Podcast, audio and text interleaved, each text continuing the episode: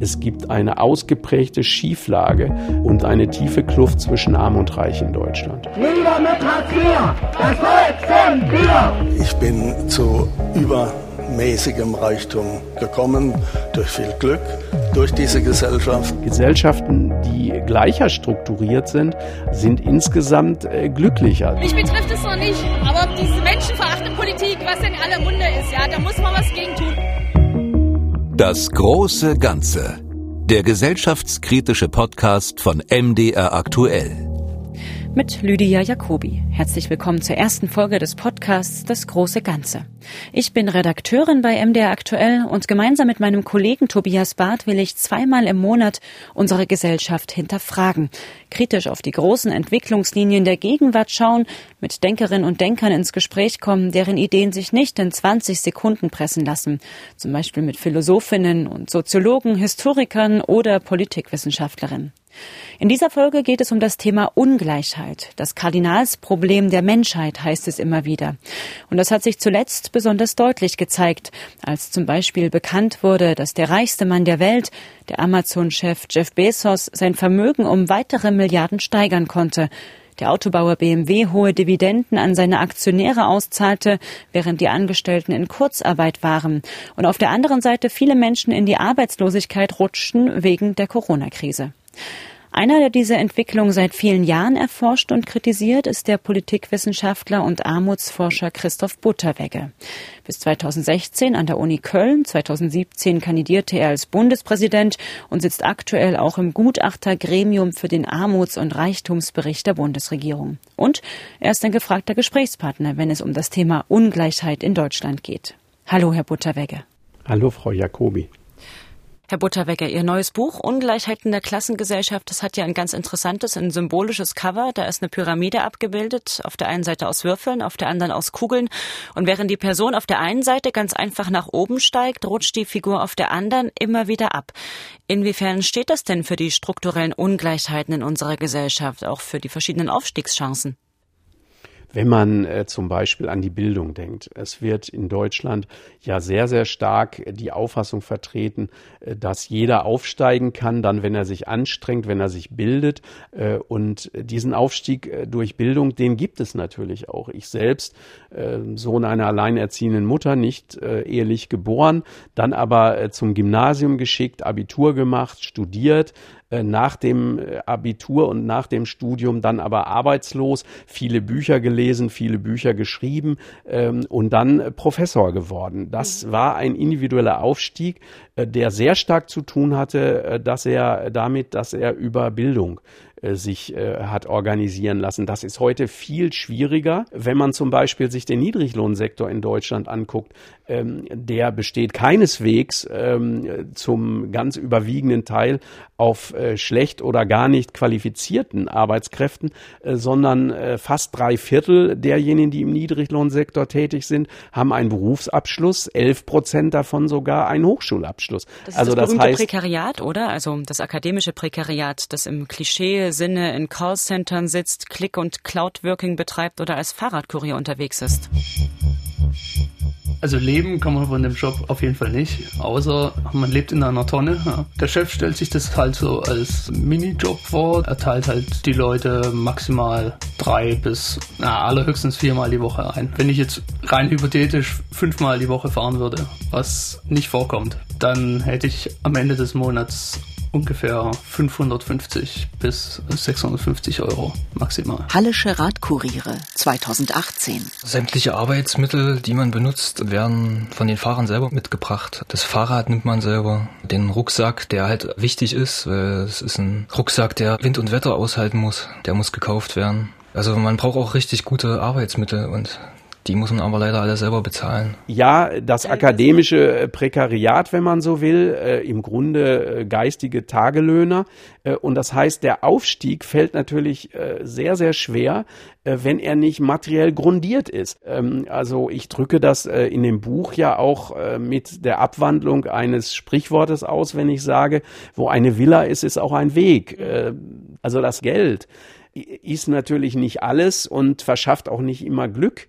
Äh, aber ohne Geld äh, glücklich zu sein, ist in einer solchen kapitalistischen Konsum- und Wohlstandsgesellschaft wie unserer kaum möglich. Ja, und dann gibt's ja die, für die Geld, ich sage jetzt mal vorsichtig, nicht das Problem ist. Also der Immobilienunternehmer Christoph Gröner zum Beispiel, der wurde vor zwei Jahren mal in einer ganz interessanten Doku-Reihe porträtiert. Deutschland Ungleichland hieß die, haben Sie vielleicht auch gesehen. Und da sagte Gröner, wenn Sie 250 Millionen haben, schmeißen das Geld zum Fenster raus und dann kommt es zur Tür wieder rein. Sie kriegen es nicht kaputt. Sie kaufen Autos, das Auto kriegt Mehrwert. Sie kaufen Häuser, die Immobilien kriegen Mehrwert. Sie gehen in Gold, das Gold wird Mehrwert. Sie können es nicht durch Konsum zerstören, das Geld. So sagt es Gröner. Das umschreibt dann wahrscheinlich ganz gut die Situation auf der anderen Seite. Also es ist leichter, aus 10 äh, Millionen Euro 20 Millionen Euro zu machen, als aus 1000 Euro 2000 oder aus 100 mhm. 200. Ähm, so gesehen ähm, trifft zu, was die Franzosen mit einem schönen Sprichwort umschreiben, wenn sie sagen, der Teufel pinkelt immer in die größten Pfützen. Betrachtet man jetzt die Einkommen, dann stellt man fest, äh, was jetzt meinetwegen äh, die Armen angeht, Einkommensquellen können sehr leicht versiegen. Äh, und deswegen glaube ich auch, dass die Angst, ein Vermögen einzubüßen und damit natürlich auch soziale Sicherheit beim Kleinbürgertum in der Mittelschicht sehr stark ausgeprägt ist. Ich meine, das ist ja eigentlich alles nur noch deprimierend und jeder meckert hier rum und verkriecht sich. Proteste gegen die Hartz-IV-Gesetze. 2004. Ich frage mich, wozu ich studiert habe und mehrere Fortbildungen gemacht habe, hochgradig ausgebildet bin und hier äh, keine Arbeit bekomme. Das ist, das ist ein Unding. Ich denke, es geht ganz im Allgemeinen auch um den Sozialabbau. Da geht er durch sämtliche Schichten und ich finde, es geht jeden an. Was hat denn diese Abstiegsangst für Folgen? Also zum Beispiel für die Demokratie. Wie wirkt sich diese Angst auf den gesellschaftlichen Zusammenhalt aus? Ähm, die Angst vor dem sozialen Abstieg führt da dazu, dass man sich in Wirtschaftskrisen dann häufig politisch nach rechts wendet. Das war in der Weltwirtschaftskrise Ende der 20er, Anfang der 30er Jahre genauso wie in der alten Bundesrepublik in den 60er Jahren, als äh, mit der Rezession 1966, 67 zum ersten Mal eine Wirtschaftskrise solche Ängste wieder aufkommen ließ. Damals erreichte die NPD in sieben Ländern ähm, solche Wahlerfolge, dass sie in, den, in die Landtage einzog. Nur die NPD setzt sich im Landtag für bessere Gesetze zur Verbrechensbekämpfung ein.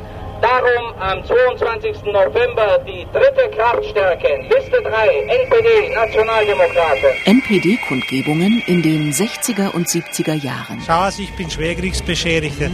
Und unsere Regierung, die hat uns Schwerbeschädigten so enttäuscht in Rentenerhöhungen etc auch auf dem Arbeitsmarkt. Also es muss halt einmal eine Splitterpartei geben, dass sie wenigstens einmal die nicht machen können in Bonn, was sie wollen, ne, sondern was wir wollen. Und darum finde ich ja, dass die NPD ja die richtige Partei jetzt ist. Äh, und die Wahlerfolge der AfD würde ich im Gefolge jetzt der äh, Finanzkrise auch so interpretieren, dass in der Mittelschicht ähm, die Angst äh, eingezogen hat, ähm, möglicherweise das Vermögen einzubüßen. Das ist zwar in der Bundesrepublik äh, kaum eingetreten, aber in den Nachbarländern, die viel stärker von der Finanzkrise und der Eurokrise gebeutelt worden sind, ähm, da hat man dann natürlich gesehen, ähm, dass das, was bei uns Mittelstand genannt wird, äh, keineswegs bedeutet, gesichert zu sein, äh, sondern man kann von schweren Wirtschaftskrisen oder auch gesellschaftlichen Umbrüchen erfasst werden. Äh, und das verunsichert die Menschen. Äh, das führt zu Angst und Angst wiederum führt zu irrationalen politischen Reaktionen. Hm. Wie man die Güter an der Gesellschaft verteilt, dazu gibt es ja verschiedene Konzepte und Prinzipien. Einmal nach Bedarf zum Beispiel oder komplett nach dem Gleichheitsprinzip, nach Leistung, so wie wir es in der Marktwirtschaft gewohnt sind.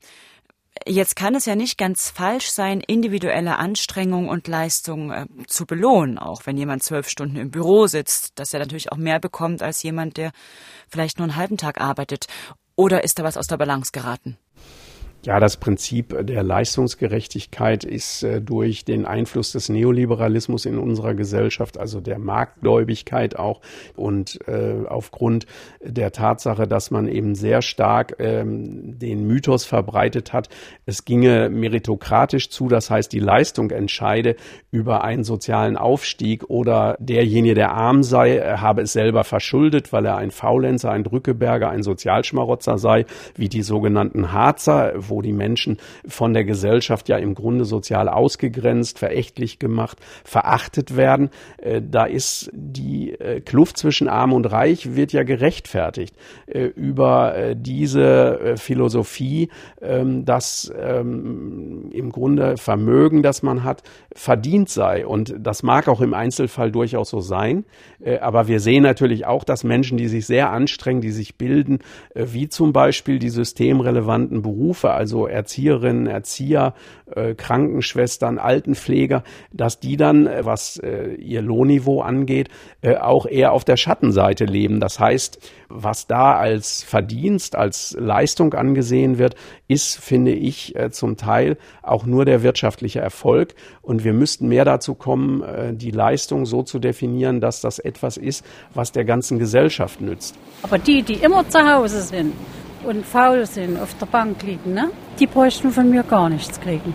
Nichts. Stimmen zu Hartz-IV-Sanktionen 2019. Ja, von irgendwas müssen die Menschen noch leben. Ich meine, wenn ich ja alles kürze, ja, äh, dann haben die kein Geld mehr und wovon wollen dann die dann noch leben? Wie sind denn die Vermögen in Deutschland konkret verteilt? Also wo sehen Sie da die Schieflage? Ja, 40 Prozent der Bevölkerung haben kein nennenswertes Vermögen. Auf der anderen Seite ähm, haben die 10 Prozent der Reichsten 67 ähm, Prozent des Nettogesamtvermögens. Das reichste Prozent der Bevölkerung besitzt 35 Prozent des Nettogesamtvermögens und das reichste Promille immer noch 20 äh, Prozent. Das heißt, auch bei den Reichen äh, konzentriert sich im Grunde das Vermögen an der Spitze. Äh, und wenn man ein Ungleichheitsmaß, äh, das gewöhnlich äh, benutzt wird, um diese Ungleichheit zu messen, nämlich den Gini-Koeffizienten anlegt, dann stellt man fest, bei Null äh, ist dieser, sagt dieser Gini-Koeffizient, dass alle gleich viel oder gleich wenig haben. Wenn einem alles gehört, ist der Gini-Koeffizient 1 und in der Bundesrepublik Deutschland beim Vermögen liegt er bei 0,83. Das heißt, wir sind sind auf dem Weg dahin. Ja, fast so hoch wie in den USA. Da wird er beim Vermögen mit 0,85 bis 0,87 angegeben.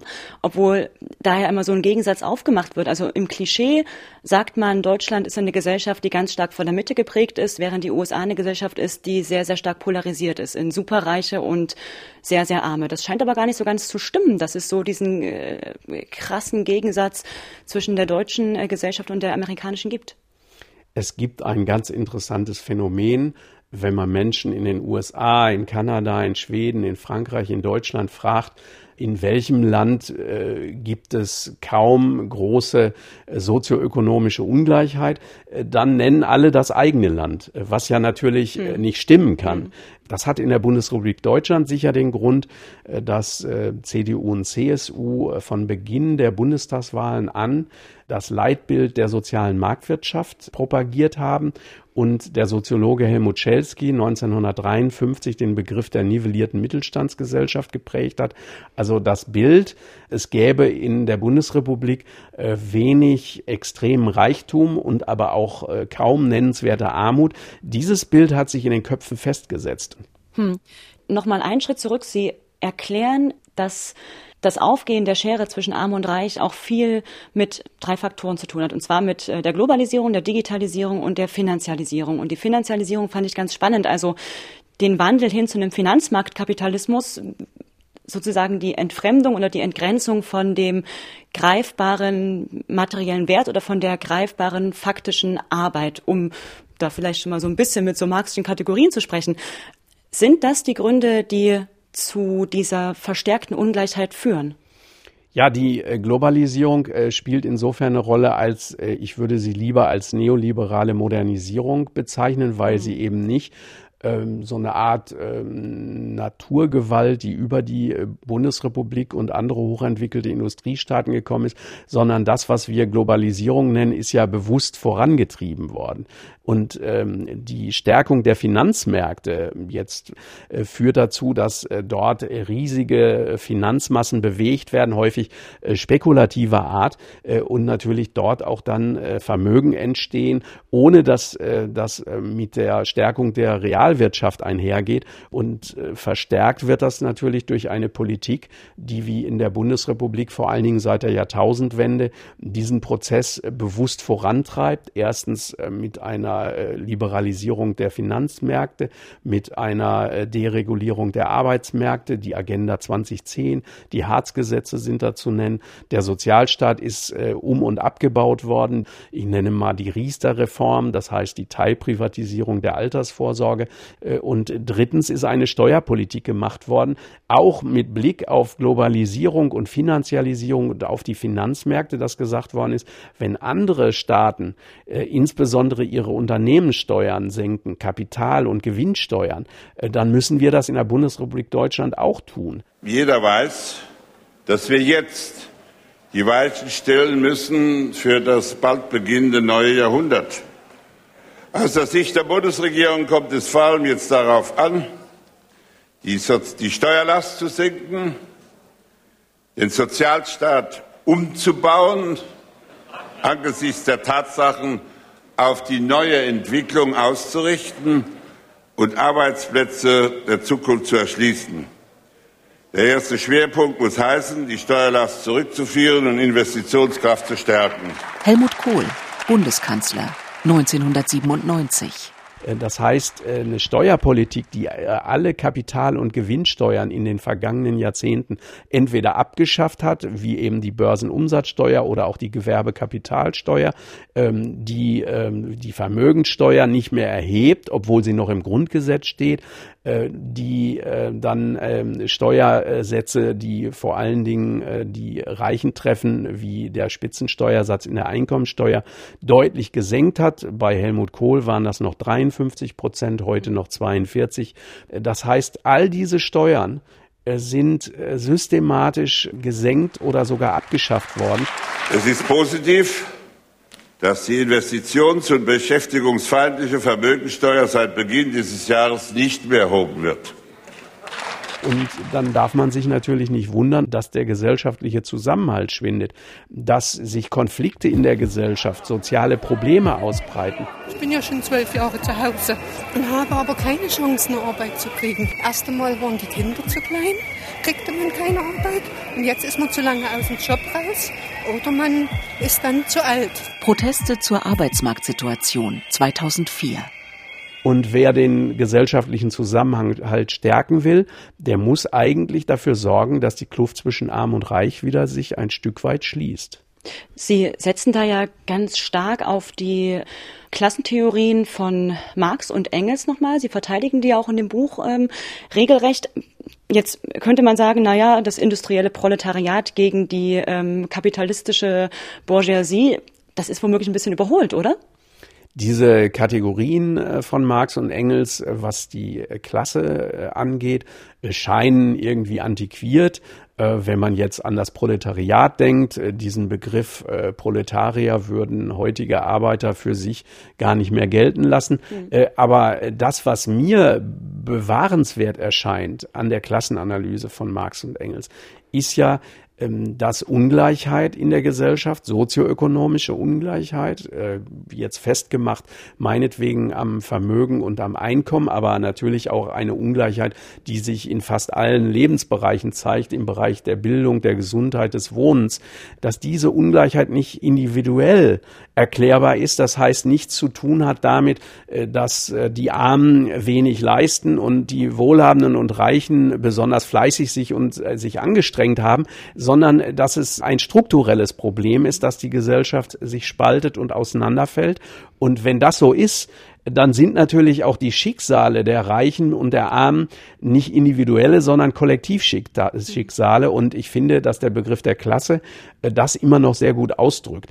Äh, dass Marx und Engels das zurückgeführt haben auf die Produktions- und Eigentumsverhältnisse, finde ich auch richtig, weil nicht der Markt die Ungleichheit erzeugt, wie das eher bei dem Soziologen Max Weber anklingt, sondern es sind eher die ähm, wirtschaftlichen Strukturen, Strukturen, die dem Markt zugrunde liegen. Also so wie zum Beispiel auf dem Markt jemand auftritt, ob er mit Vermögen auftritt, dann kann er eben auf dem Markt anders auftreten, äh, als wenn er kein Einkommen und Vermögen hat äh, und von der Hand in den Mund lebt. Äh, und deswegen denke ich, dass die tiefer liegenden Strukturen, also wie eine Gesellschaft produziert und wie das Eigentum, das Privateigentum an Produktionsmitteln verteilt ist. Das ist im Grunde entscheidend dafür, ob es Ungleichheit und in welchem Ausmaß natürlich auch es Ungleichheit gibt. Und das ist etwas, was Marx und Engels besonders in ihren Schriften hervorgehoben haben und was äh, aktueller denn je ist, wenn man sieht, wie stark sich unsere Gesellschaft spaltet. Sein Name, sagt Engels über Marx, sein Name wird durch die Jahrhunderte fortleben und so auch sein Werk, dem schließe ich mich an. Andrea Nahles, Juso-Vorsitzende, Ende der 90er Jahre. Und zwar, weil es natürlich ein genialer Philosoph und vor allen Dingen ein genialer Ökonom war. Gregor Gysi, Bundestagsabgeordneter der Linken, 2018. An Marx kommt man nicht vorbei.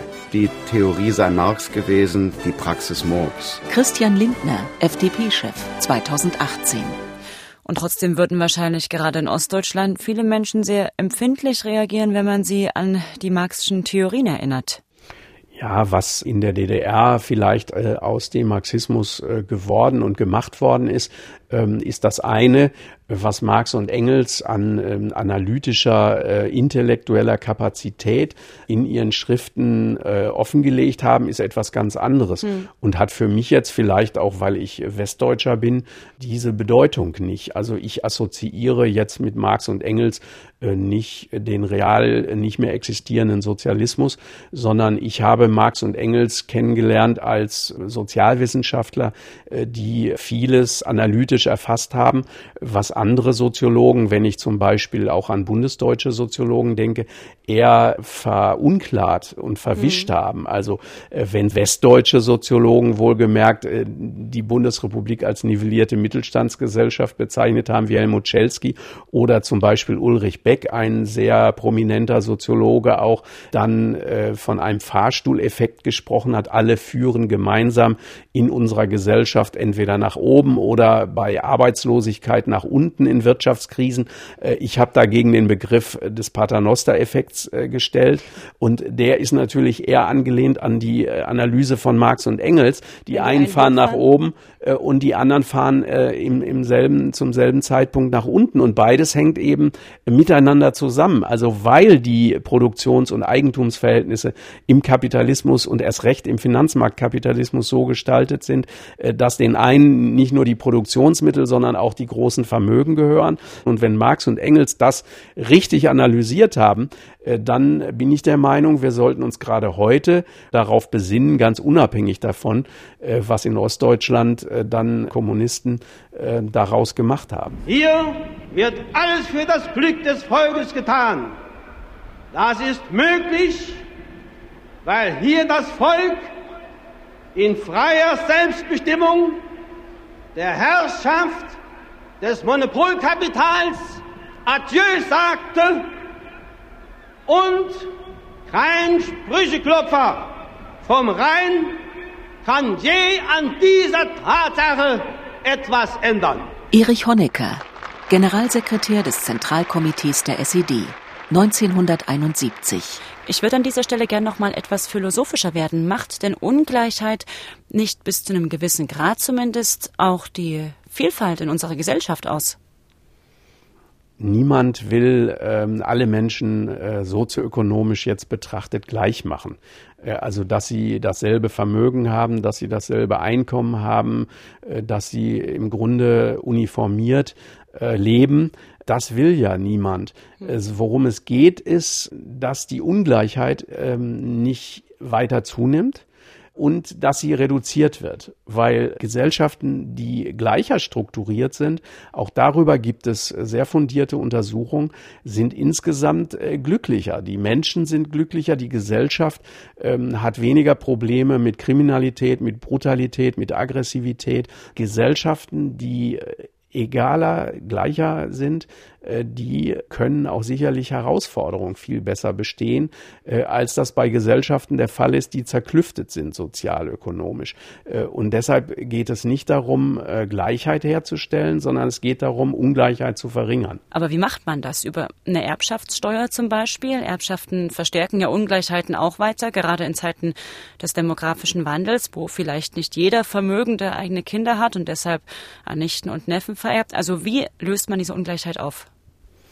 Wenn meine Analyse richtig ist, dass äh, die Ungleichheit in Deutschland sehr viel zu tun hat damit, dass äh, eine Politik gemacht äh, worden ist auf unterschiedlichen Feldern, die die Ungleichheit begünstigt hat, dann muss man auf denselben Ebenen äh, für eine Kurskorrektur der Politik sorgen. Das heißt einmal im Bereich der Arbeitsmarktpolitik statt einer Deregulierung der Arbeitsmärkte eine Reregulierung. Mhm. Das heißt, es muss einen sehr viel höheren Mindestlohn geben. Es eine stärkere Tarifbindung wäre wichtig, aber natürlich zum Beispiel auch müsste Leiharbeit stärker reguliert oder verboten werden. Auf der zweiten Ebene des Sozialstaates, der demontiert worden ist, müsste man äh, umgekehrt, statt ihn weiter um und abzubauen, müsste man ihn um und ausbauen, hin zu einer solidarischen Bürgerversicherung. Das heißt, alle müssten einbezogen werden in den Sozialstaat, auch Beiträge zahlen, also äh, Selbstständige, Freiberufler, Beamte, Beamte, Abgeordnete und Minister. Alle Einkommen müssten äh, verbeitragt werden. Warum nur Löhne und Gehälter? Warum nicht Kapitaleinkünfte? Man müsste die Beitragsbemessungsgrenze entweder aufheben oder zumindest stark anheben. Warum soll die Solidarität enden bei einem Monatsverdienst von 6.900 Euro in Westdeutschland und 6.450 äh, Euro in Ostdeutschland? ähm, wer mehr verdient und auch sein Arbeitgeber muss keine Beiträge mehr in die Sozialversicherung zahlen. Ich finde, Solidarität fängt überhaupt erst äh, an Spaß zu machen, wenn man weiß, dass man selbst und seine Familie gesichert ist, also ein so hohes Einkommen hat. Sie zählen so viele Instrumente auf. Es klingt so, als wäre es eigentlich gar nicht so schwierig, Ungleichheit zu bekämpfen es ist möglich, Ungleichheit zu bekämpfen, wenn der politische Wille da ist und natürlich auch, wenn der äh, Druck da ist äh, auf die politisch Verantwortlichen. Also deswegen müssen sich mehr Menschen engagieren, ähm, sei das in Parteien, sei das aber auch in Gewerkschaften, in den Kirchen. Äh, sie müssen außerparlamentarischen Druck entfalten, damit die politisch Verantwortlichen, auch die in den Regierungen, eine andere Politik machen als die, die zu mehr Ungleichheit geführt äh, hat. Die Corona-Pandemie trifft viele Volkswirtschaften in Europa wohl härter als bisher vermutet. Tagesschau 2020. Die Armut in Deutschland hat sich durch die Corona-Krise verschärft. Die Corona-Krise trifft auch die Schwächsten der Gesellschaft besonders hart. Um noch eine Frage zu stellen.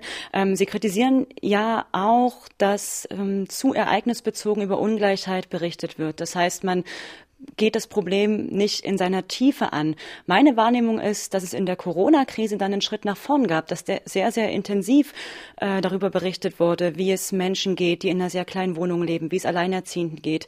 Ähm, sind wir einen Schritt weitergekommen in der Diskussion um Ungleichheit? Während der Covid-19-Pandemie äh, ist die Ungleichheit sicherlich stärker ins öffentliche Bewusstsein gerückt, als das äh, je äh, in den letzten Jahren und Jahrzehnten der Fall war. Aber ich habe nicht den Eindruck, dass daraus die richtigen Lehren gezogen werden, weil äh, auch noch während der Pandemie sind sofort Forderungen erhoben worden, wie zum Beispiel von Friedrich Merz, alle Sozialleistungen auf den Prüfstand zu stellen. Ich meine, es gewöhnen sich ohnehin im Augenblick relativ viele Menschen daran, ein Leben ohne Arbeit zu führen. Also ähm, wir müssen ein bisschen aufpassen, dass wir wir uns nicht alle daran gewöhnen, dass wir ohne Arbeit leben können. Wir mhm. müssen zurück an die Arbeit. Friedrich Merz, CDU-Politiker 2020. Denn die Frage, die sich natürlich stellt, ist, wer trägt am Ende die Kosten der Rettungsschirme, der Hilfszahlungen äh, durch den Staat? Und mir scheint, dass diese Auseinandersetzung, die jetzt äh, in den nächsten Monaten äh, sicherlich zu einem verschärften Verteilungskampf in Deutschland führen wird, dass diese Frage sehr entscheidend ist, auch in Bezug darauf, wie die Ungleichheit sich gestaltet. Und da stelle ich nicht fest, dass man äh, zum Beispiel in den Tarifverhandlungen des öffentlichen Dienstes von Seiten der politisch Verantwortlichen ähm, stärker bemüht war, äh, die Beschäftigten äh, in solchen Bereichen wie zum Beispiel äh, den Kitas, äh, die besser zu stellen, sondern ich habe eher den Eindruck, dass da sofort das Argument gekommen ist, ähm, die Pandemie ähm, hat die öffentlichen Kassen geleert und jetzt müssen wir den äh, Beutel zumachen und müssen äh, noch mehr sparen. Deshalb äh, fürchte ich, dass sich dieses Bewusstsein, wir müssen auch umverteilen von oben nach unten, dass äh, sich sofort dieses Bewusstsein wieder verflüchtigen wird in dem Moment, wo der Ausnahmezustand äh, vorbei ist. Herr Butterwecke, vielen Dank für das Gespräch. Bitte schön, Frau Jacobi. In der nächsten Ausgabe spreche ich mit der Kulturwissenschaftlerin Aleida Aßmann über Erinnerungskultur in Deutschland und auch über das neue Unbehagen daran. Bis dahin, tschüss. Das große Ganze. Den gesellschaftskritischen Podcast von MDR Aktuell gibt es zweimal im Monat auf mdraktuell.de, in der ARD Audiothek, bei YouTube und überall, wo es Podcasts gibt.